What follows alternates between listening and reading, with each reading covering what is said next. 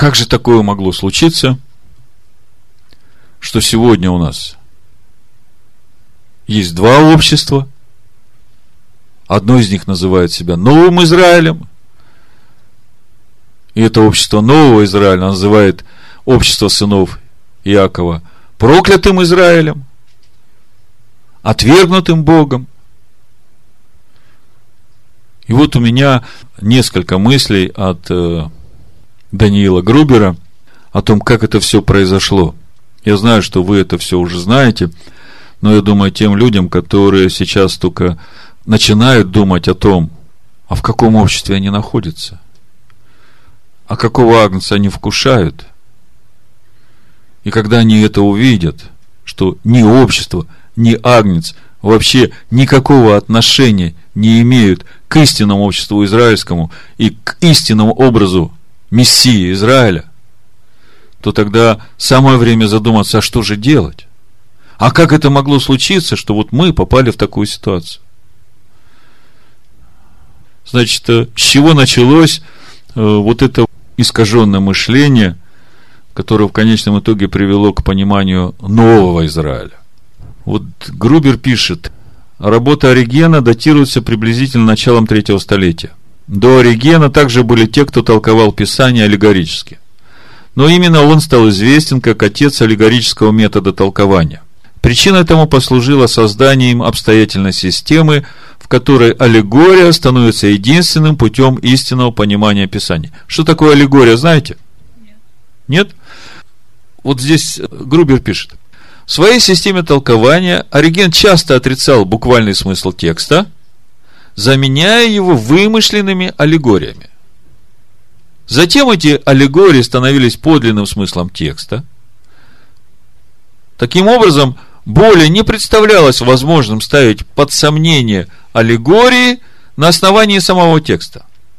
И в итоге то, что в действительности говорилось в тексте, отличалось от того, что имелось в виду. Не запутались пока? Дочитаю дальше. В этой аллегорической системе, когда в тексте было сказано «Израиль», уже имелось в виду церковь, а не евреи. В том случае, когда обетования и комментарии были положительными. Вот такая простая, сладкая мысль, да, для язычника. Он теперь церковь, и вот когда речь идет об Израиле, он читает Писание, и там э, все хорошее написано. О, вот это вот уже к нам, это к церкви. Когда же обетования или комментарии были отрицательными, тогда Израиль все еще значил евреи, а не церковь. Ну, то есть, Тора говорит одно, а он как бы на это дает вымышленное свое, подогнанное под себя, как язычника, толкование, и в итоге это становится догмой понимания этого местописания. Уже по-другому нельзя трактовать. И если кто-то начинает трактовать, как написано, его начинает высмеивать. Поначалу воззрения Оригена были объявлены еретическими. Но вслед за Памфилием церкви в Палестине учредили теологическую школу-библиотеку, призванные утвердить взгляды Оригена как истинную ортодоксию по всей церкви. Но я в книге там писал, если вы помните, как это происходило, почему именно в Палестине. После восстания Баркобы император Андриан запретил вообще иудеям жить на территории Палестины, да, на территории Иудеи. И туда навез язычников. А язычники, значит, э, уже стали церкви организовывать. И представьте, язычник, который живет в Иерусалиме, и у него уже церковь. Это же центр, да? И как бы хочется как бы вот власть и авторитет этого места притянуть к себе. А не получается, потому что Писания так говорят о еврейском народе настоящем, да? И тут вот очень удачным вот это толкование Оригена. Когда начинаешь думать о том, что речь идет не о евреях, а о церкви уже, да, то тогда можно и авторитет Иерусалима притянуть к себе, и э, этого святого места к себе, несмотря на то, что ты язычник. Вот мы теперь, от нас теперь закон. Закон-то выйдет из Иерусалима, да? Ну и вот мы тут язычники, у нас христианская церковь полностью из язычников, мы в центре Святой Земли, и от нас теперь закон – а на основании чего? А вот на основании комментариев Оригена. Видите, вот э, это аллегорическая система толкования. Этот Памфилий открывает библейскую школу, начинает это учение продвигать, хотя в то время еще оно было предано анафеме. То есть, еще те, которые ученики учеников апостолов, да, еще живы были. Они не приняли это, осудили это. Памфилий, значит, учредил теологическую школу. Памфилий учил Евсевия, а Евсевий всецело посвятил себя делу защиты взгляда Оригена. И сам уже Евсевий выступил в защиту Оригена, написал шеститомный труд в защиту Оригена. А Евсевий это тот, который написал историю церкви уже во времена императора Константина. Евсеев сделал это открыто в шеститомной защите Оригена, которую он завершил, но он также сделал это в своей церковной истории. Оригеновой ереси суждено было одержать триумф в IV веке на Никейском соборе с помощью Евсевия, Константина и их последователей. Евсевий был другом Константина и писал частью для того, чтобы найти подтверждение новым отношениям между церковью и государством который установил Константин. Вот тут вот очень интересно, смотрите. Эти отношения государства и церкви были антагонистичны ожидавшемуся Царству Божию, провозглашенному апостолом. При новых отношениях церковь устанавливает Царство Божие через государство. И так как эти отношения были приняты, возникла необходимость внести изменения в ожидание того, каким надлежит быть Царство Божие. То есть, через учение апостолов Царство Божие э, связано напрямую со служением Мессии Израиля. Как по внутреннему деланию, так и потому, когда он придет и совершит суд над народами и восстановит Царство Божие на всей земле. Да? Э, теперь эта идея отодвигается, поскольку с государством теперь воевать не надо, государство на стороне церкви, и теперь, значит, церковь с помощью государства – будет устанавливать Царство Божие на земле. Знакома вам эта идея? Знаете, в книге Откровений, в 17 главе, я прочитаю вам об этом, вы сразу это увидите. Смотрите, один стих, который раскрывает всю эту картинку. Третий стих. «И повел меня в духе в пустыню, и я увидел жену, сидящую на звере багряном, преисполненном именами богохульными, семью головами и десятью рогами, и жена облечена была в парфиру и багряницу, украшена золотом, драгоценными камнями и жемчугом, и держала золотую чашу в руке своей, наполненную мерзостями и нечистотой блудодейства ее. То есть жена, церковь, сидит на звере, а зверь это государство вот этого мира. Ну, давайте послушаем еще Грубера. Эти отношения государства и церкви были антагонистичны ожидавшемуся Царству Божьему, провозглашенному апостолами.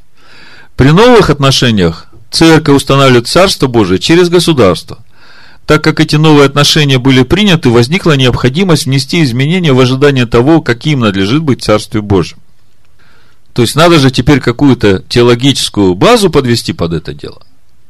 Надо же обосновать теперь руководящую роль императора Константина во всем этом процессе.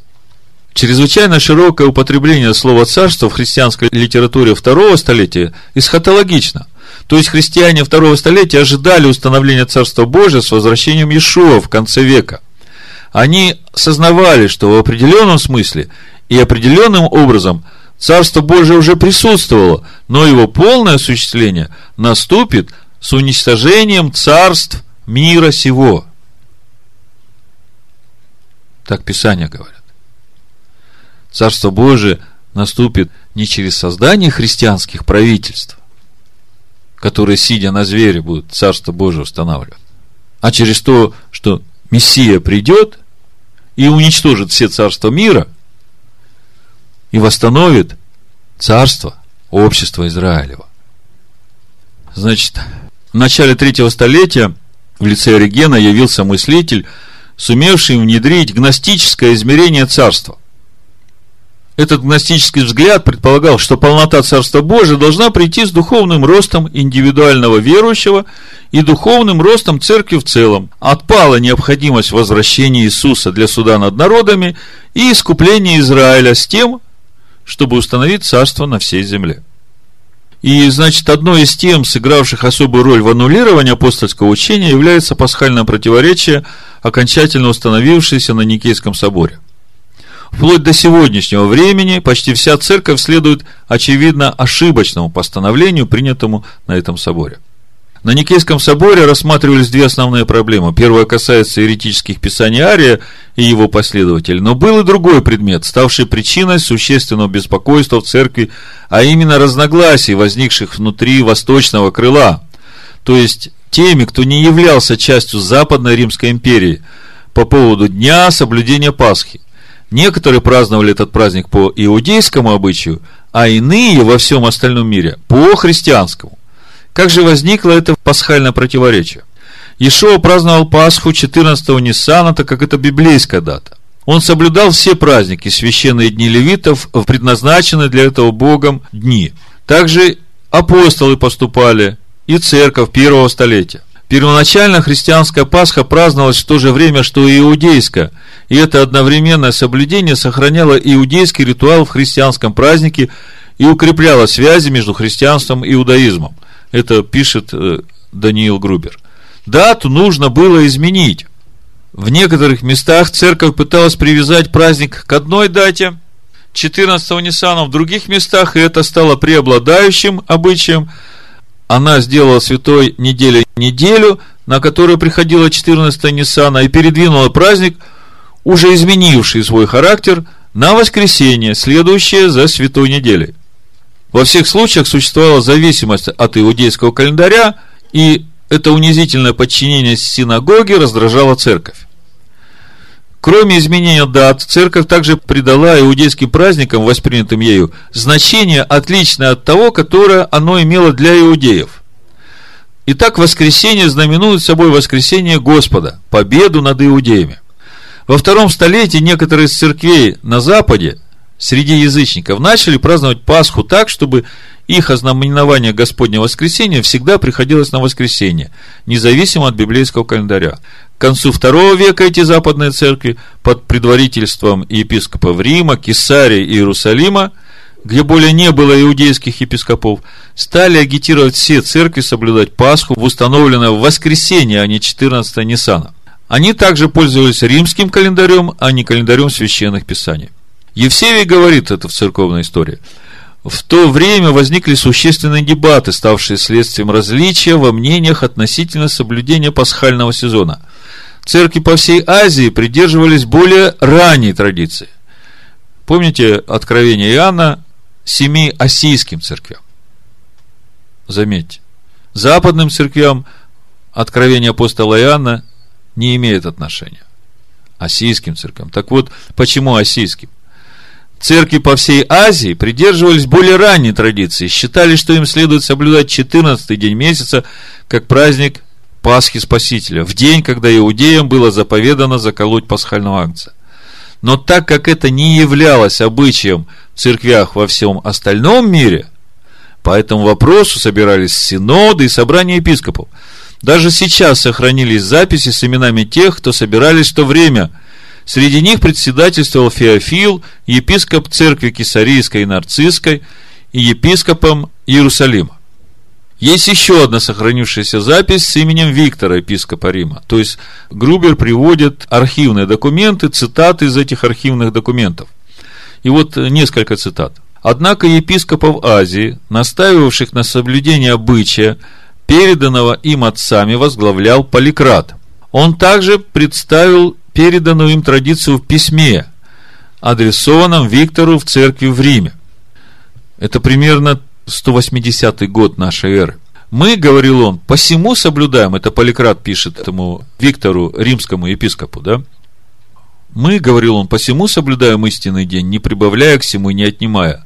Ибо в Асии уснули великие светила, которые снова восстанут в день явления Господня, в который он придет с небес во славе и воскресит всех святых – Филипп, один из двенадцати апостолов, спящий в Иераполе, и две его состарившиеся дочери девы. Другая его дочь, тоже жившая под влиянием Духа Святого, теперь почтет в Эфесе. Более того, апостол Иоанн, преклонявший главу на груди у нашего Господа, который также был священником и нес священническое блюдо, мученик и учитель, он погребен в Эфесе. Также Поликарп из Смирны, епископ и мученик, погребенный в Смирне – Фрасий, тоже епископ и мученик Евмения, погребенный в Смирне. Зачем мне упоминать? Все сии соблюдали 14 день Пасхи по Евангелию, ни в чем не отклоняясь, но следуя правилу веры. Более того, я, Поликрат, наименьший из вас по традиции моих родичей, некоторым из которых я последовал.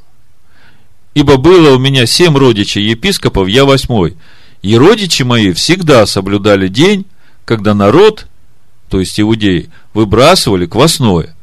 Посему я, братья, 65 лет ныне в Господе, имев сообщение с братьями по всему миру, изучив все святые писания, не беспокоюсь о том, чем мне угрожают. Ибо более великий, чем я, сказали, надобно повиноваться Богу более, нежели человеком. И дальше цитата. «Посему Виктор, епископ церкви в Риме, вознамерился искоренить церкви по Асии вместе с соседними церквями, как еретические, из общего единства. И он сообщает об этом за границу в письмах и объявляет, что все тамошние братья полностью отлучаются. Это уже 180 год нашей эры. До Никейского собора еще, смотрите, еще 150 лет практически, да. То есть, этот э, епископ римский, тогда еще статуса не было, как сейчас, папа римский, да, еще не было такого статуса, но поскольку столица всей империи находится в Риме, и вся руководящая власть идет от Рима, тогда еще не было Константина. Но вот эти амбиции столицы Римской империи и язычников, они уже чувствуются. Раздражает все иудейское, и от этого хотят отказаться, более того, искоренить и уничтожить все иудейское. Такие тенденции уже во втором веке начались. Проблема эта в окончательном виде была решена на Никейском соборе в 325 году.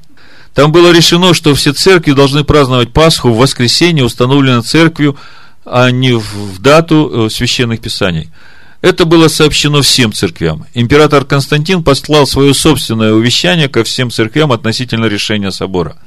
Сказанное императором имело большой вес. В конце концов, именно Константин положил конец гонению на церкви, он был основателем Священной Римской империи, он открыто, лично исповедовал христианскую веру, он созвал собор, посему церкви охотно прислушивались к тому, что он хотел им сказать.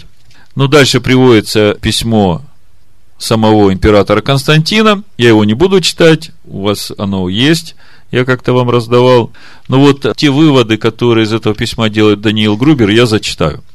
В данном письме Константин официально утверждает антииудейскую платформу для церковных доктрин и практики и объявляет презрение к иудеям и отмежевание от них единственно верным христианским отношениям. Цитата из письма. «Всем показалось чрезвычайно недостойным то обстоятельство, что в праздновании этого святейшего торжества мы должны придерживаться обычая иудеев», пишет Константин – которые, о скверные негодяи, замарав руки свои гнусным преступлением, заслуженно ослеплены в своем уме. Посему подобает, отвергнувши практику всего народа, увековечить на все грядущие века празднование этого обычая в более законном порядке. И да не будем иметь ничего общего с наивраждебнейшим иудейским сбродом. Следуя по всему пути в единодушном согласии, давайте же избегать этого наигнуснейшего сообщества. К чему же нам следовать за теми, кто порабощен вопиющему заблуждению? Но если сказано мною покажется недостаточным, то предоставляю вашей тонкой проницательности, путем усердия и молитвы, никоим образом не допустить, чтобы чистота ваших умов осквернилась сообразованием в чем бы то ни было с обычаями подлейшего отродья. Ибо самой необходимостью продиктовано устранение этого недостатка, дабы нам не иметь ничего общего с деяниями сих изменников и убийц нашего Господа. Знаете, когда Израиль в Египте приносил жертву агнца, то я хочу напомнить вам, что э, агнец для самих египтян считался божеством – и когда я читаю вот эти мысли императора Константина, значит, убийцы нашего Господа, то мне это напоминает ситуацию в Египте, когда египтяне, чувствуя этот запах печеного агнца, с возмущением говорят, они убили наше божество. Похоже? В высшей мере религиозным, пишет Константин, и справедливым было бы всем прислушаться к тому, что предоставляется голосом разума, и не сообщаться с вероломными иудеями. Эту антииудейскую платформу Константин приписывает Иисусу. Он пишет, мы приняли иной способ от нашего Спасителя. Для нашей святейшей религии открыт более законный и подобающий путь. И повелевает со всей властью императора, чтобы церковь всецело приняла и придерживалась такого настроения, доктрины и практики, ибо решения апостолов на соборе являются волей Божией. Он угрожает, что всякое отступление от подобных взглядов должно считаться в высшей степени преступным.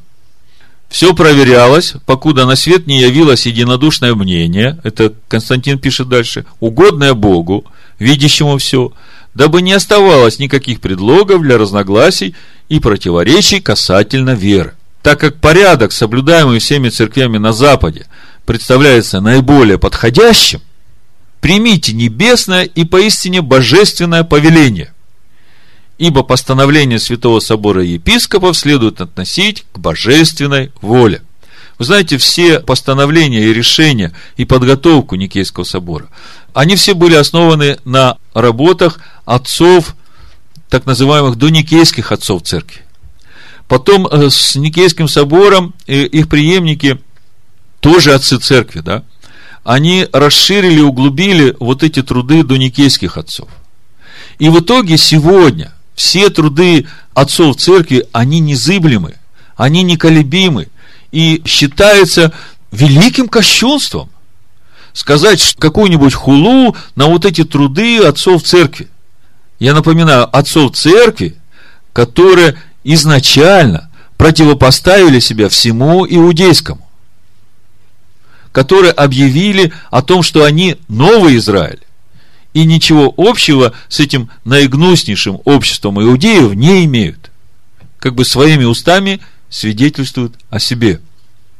Значит, заканчиваю. Здесь вот еще последняя цитата. «Посему, объявил своим возлюбленным братьям написанное, вашим долгом остается принять и утвердить приведенные аргументы и самое соблюдение святейшего дня, дабы когда я окажусь в вашем драгоценном присутствии». Это все Константин пишет столь для меня желанным, я имел бы возможность в один день вместе с вами праздновать сей священный праздник и всячески о том радоваться, видя, что коварство дьявола преодолено божественной силой при моем посредничестве. Все это было написано с тем, чтобы ни один христианин не праздновал Песах 14-го Ниссана. Евсею представил новый календарь для установления даты празднования. Это довольно важное письмо, пишет Грубер. Но вопрос, сам Грубер задает, когда это Бог дал Константину такую власть над церковью? Вообще, где-нибудь, когда-нибудь Бог давал Константину такую власть над церковью? Власть не дают, ее берут, да? Но это уже более понятно. Значит, Даниил пишет, этот вопрос открывает нам много глаза. Но самое важное, этот вопрос не был задан ни в то время, ни 16 и 17 веков спустя, то есть в наше время. Отношения церкви и государства, установившиеся при Константине, рассматривались как величайшее благословение Божие. Был положен конец тому, что уже казалось бесконечным гонением. Но с окончанием гонения и началом нового альянса – произошли великие компромиссы, исказившие характер церкви по сей день. С тех пор церковная доктрина стала внедряться при помощи меча, несогласных изгоняли, либо предавали смерти. Книги еретиков, в кавычках, учивших тому, что противоречило принятому учению, сжигались и стирались с лица земли. Вы представьте, Константин в то время контролировал все. И если он постановил закон, то все, что противоречило, он сам повелел, все уничтожить. И поэтому теперь становится неудивительным, почему самые древние источники, рукописные, на которых сегодня делают переводы Нового Завета, они датированы четвертым, пятым, шестым, седьмым веком. Там уже не найдете ничего настоящего вот в том иудейском понимании, как должно быть. Поэтому слава Богу, что у нас есть Тора, которую никто не изменил. И мы оттуда можем найти то единственное правильное понимание того, что есть в Писаниях Нового Завета. Значит, в конце концов, как писал Константин, не оставалось никаких предлогов для разногласий и противоречий касательно веры. То есть, надо уничтожить все, что будет вызывать какие-то разногласия. То есть, не только Писание, которое вызывает разногласия, но и народ, который несет эти разногласия.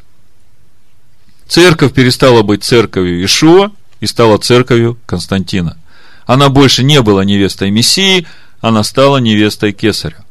Внутренний свет обратился в тьму, церковь, перестав быть средством спасения, превратилась в средство разрушения. Она отравила воды вечной жизни, сделав их неиссякаемым источником смерти. В течение столетий церковь Константина несла смерть миллионам и миллионам людей в мире, многие из них были евреями. Ишуа предупредил своих последователей. Цари господствуют над народами, и владеющие ими благодетелями называются. А вы не так. Но кто из вас больше, будь как меньший, и начальствующий, как служащий. Константин выдавал себя за благодетеля церкви и, прекратив гонение, ожидал от церкви подчинения своей воле. Пророческий голос церкви относительно государства был заглушен, и ей была навязана иерархическая структура – то, что Константин должен был править землей для Бога, рассматривалось как высшая духовная истина. То, что Иешуа, царь царей, должен был править всей землей из Иерусалима, высмеивалось как нечто плотское и бездуховное. Смотрите с первого стиха, 17 глава книги Откровения. «И пришел один из семи ангелов, имеющий семь чаш, говоря со мной, сказал мне, «Пойди, я покажу тебе суд над великой блудницей, сидящую на водах многих, если в 15 стихе 17 главы посмотреть, то тут написано и говорит мне, воды, которые ты видел, где сидит блудница, суть люди и народы, и племена, и языки.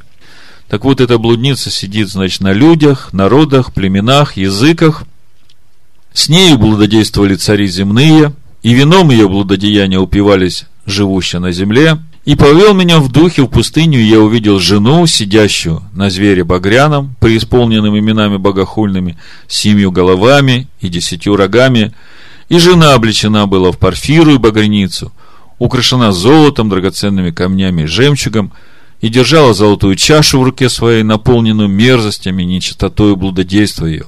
И на челе ее написано имя, тайна, Вавилон, великий, мать блудницам и мерзостям земным, я видел, что жена упоена была кровью святых и кровью свидетелей Иешуа, и я, видя ее, дивился удивлением великим. Это пишет Иоанн. Такой детский-детский вопрос. Как Бог мог это допустить? Так об этом же обо всем в Писаниях есть. Откройте Фессалоникийцам вторую главу второго послания. Апостол Павел предупреждает об этом святых. Почти две тысячи лет назад он написал, что такое будет, и что все, которые не возлюбят истину, они получат духа заблуждения.